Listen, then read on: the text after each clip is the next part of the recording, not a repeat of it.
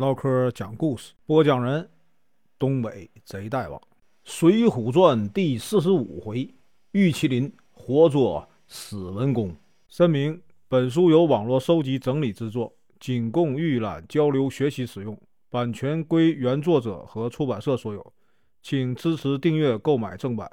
如果你喜欢，点个红心，关注我，听后续。上回说到，吴用说。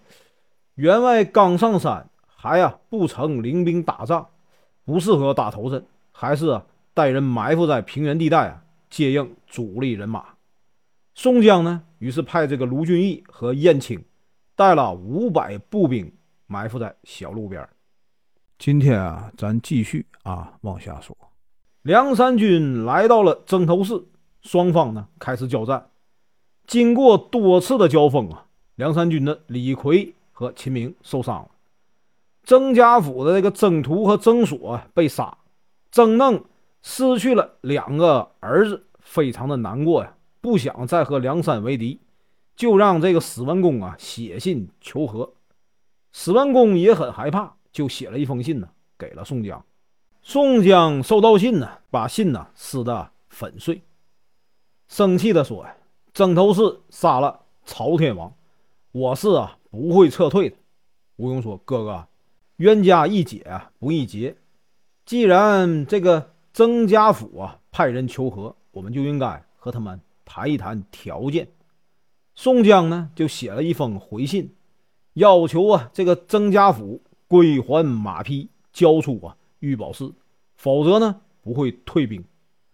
曾嫩派人传话说：“啊，为了表示诚意啊。”梁山应该派人呢，亲自来接收马匹和玉宝寺。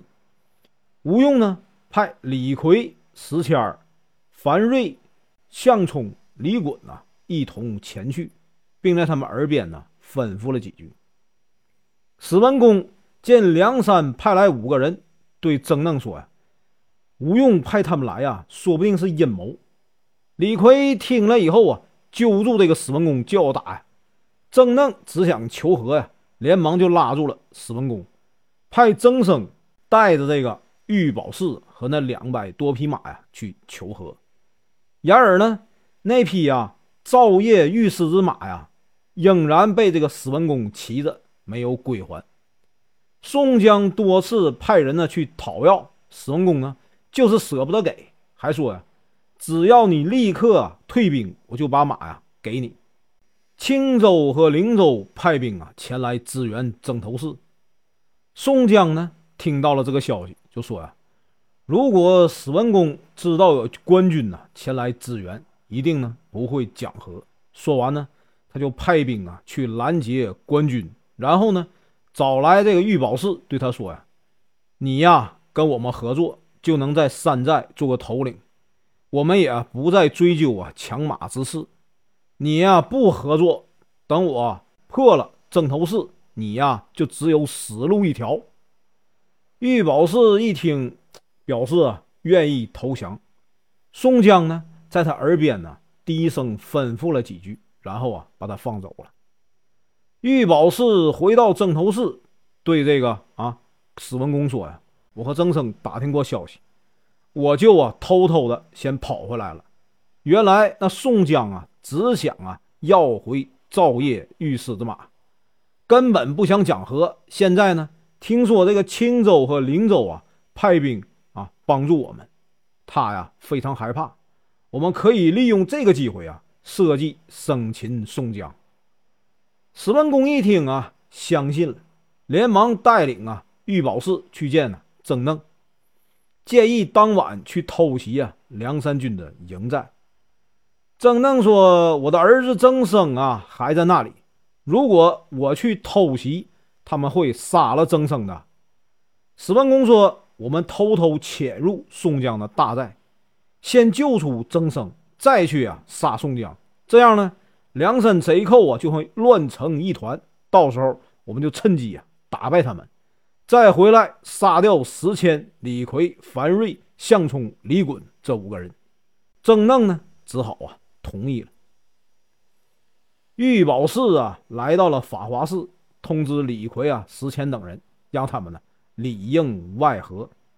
当天夜里，史文恭呢，苏定率领啊曾头市全部人马前去偷袭宋江大寨。进去以后，才发现营寨中啊空无一人。当他们意识到中计的时候，逃跑啊已经来不及了。这个时候呢，曾头市里啊也响起了锣鼓声，法华寺里啊敲起了钟声。梁山好汉呢里应外合，偷袭了曾头市的。东西北三处营寨，曾嫩啊，听见营寨里啊一片大乱，知道啊曾头市被梁山军呐攻破了，吓得上吊而死。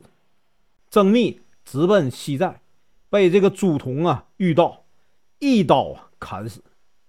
郑奎呢要去东寨，在混乱之中啊跌倒，被马呀踩死了。苏定呢逃出北寨大门。被这个乱箭呢射死，史文恭呢骑着赵业御狮子马呀，杀出了一条血路，独自逃脱了。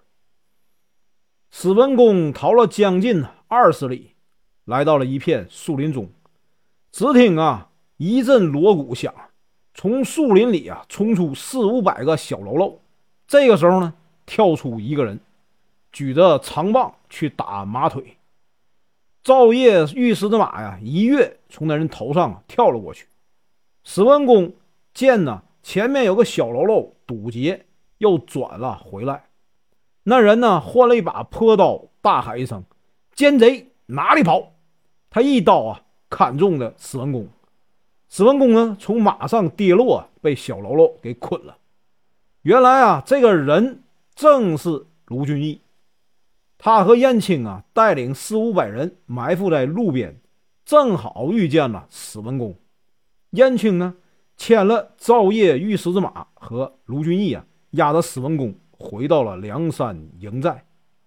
宋江下令处死曾生，将曾家府啊满门抄斩，把这个金银粮草运回了山寨。青州的官兵被这个关胜啊杀退。灵州的官军呢，被这个花荣打退，梁山众头领返回山寨，众人呢押着史文恭来到忠义堂，在晁盖的灵前呢将他处死。本文结束，感谢观看，请听后续。